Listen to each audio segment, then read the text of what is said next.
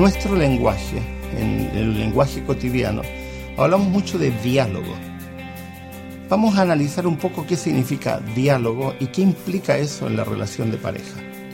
Día, logos, es una expresión compuesta que significa a través de la ciencia o a través de la palabra. Y la concepción de diálogo es que es un encuentro de dos a través de la palabra. Muchas personas le llaman diálogo a algo que no es. Cuando alguien habla y habla y habla y habla y pretende que su interlocutor solo escucha, eso no es diálogo, eso es monólogo, es decir, es una persona hablando. El diálogo siempre implica un puente de ida y vuelta, donde tú hablas, escuchas, empatizas, respetas al otro y se produce este intercambio donde podemos comprender. Hay una intencionalidad en el diálogo que no existe en el monólogo. Muchas parejas creen dialogar, cuando en realidad es como dice el dicho popular, un diálogo de sordos. Es decir, hablan y ninguno de los dos se escucha. En realidad son dos monólogos donde dos individuos dicen, expresan, pero no se dan el tiempo para escuchar. Yo suelo decir medio en broma, medio en serio, que Dios nos dio dos oídos y una sola lengua. Y la, la alusión obvia es, escucha más y habla menos. Lamentablemente muchas personas tienen serias dificultades para comunicarse adecuadamente porque hablan mucho y escuchan poco. El diálogo siempre supone escuchar, oír, tratar de entender lo que la otra persona está diciendo, ponerme en el lugar de la otra persona para empatizar con sus sentimientos, con sus emociones, con las perspectivas de lo que está ocurriendo, traspasándomelas a mí.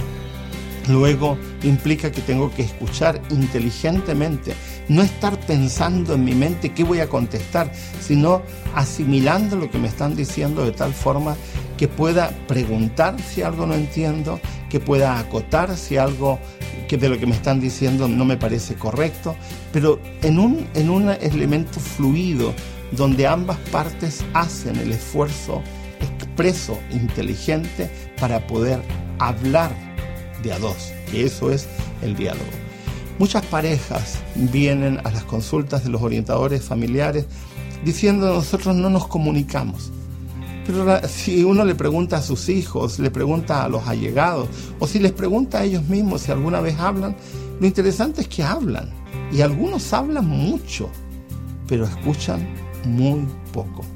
Este diálogo que es un puente de ida y vuelta supone que ambos hacen un trabajo expreso para poder ponerse en la perspectiva del otro.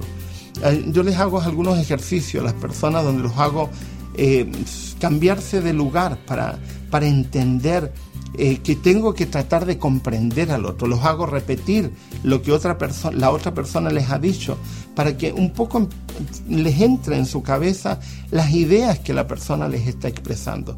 Hago otro ejercicio donde les digo que hablen durante 15 minutos y la otra persona no puede hablar durante 15 minutos y no puede hablar durante 24 horas porque tiene que pensar durante 24 horas qué le va a decir al otro día en 15 minutos. Y así lo tengo durante 7 días. Y una de las cosas que observo es que a las personas les, les cuesta mucho, mucho escuchar. La base del diálogo es escuchar, no es hablar. La base del diálogo es intentar comprender lo que la otra persona me está diciendo. Hay muchas personas, muchas parejas que se sienten incomprendidas en su relación porque dicen algo y no encuentran eco en su pareja en relación con lo que están diciendo. Eso no es la idea. La idea es un encuentro de dos personas donde dos personas inteligentes que han hecho un pacto de convivencia deciden expresamente escuchar, porque solamente escuchando podrán dialogar de manera inteligente. La comunicación no es hablar, la comunicación es en primer lugar escuchar.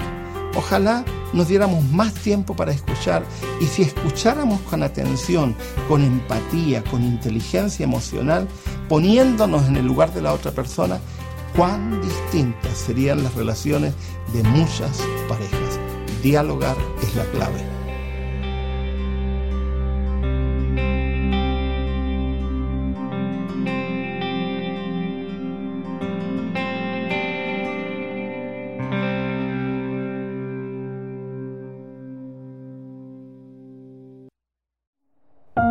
Producido por hopmedia.es